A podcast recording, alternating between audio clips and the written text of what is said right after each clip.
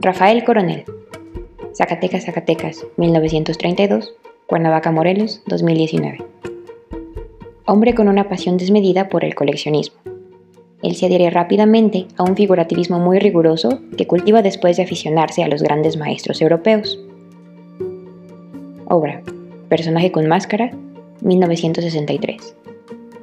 La obra Personaje con máscara se diluye en una atmósfera evanescente, floja, sin estructura vertebral.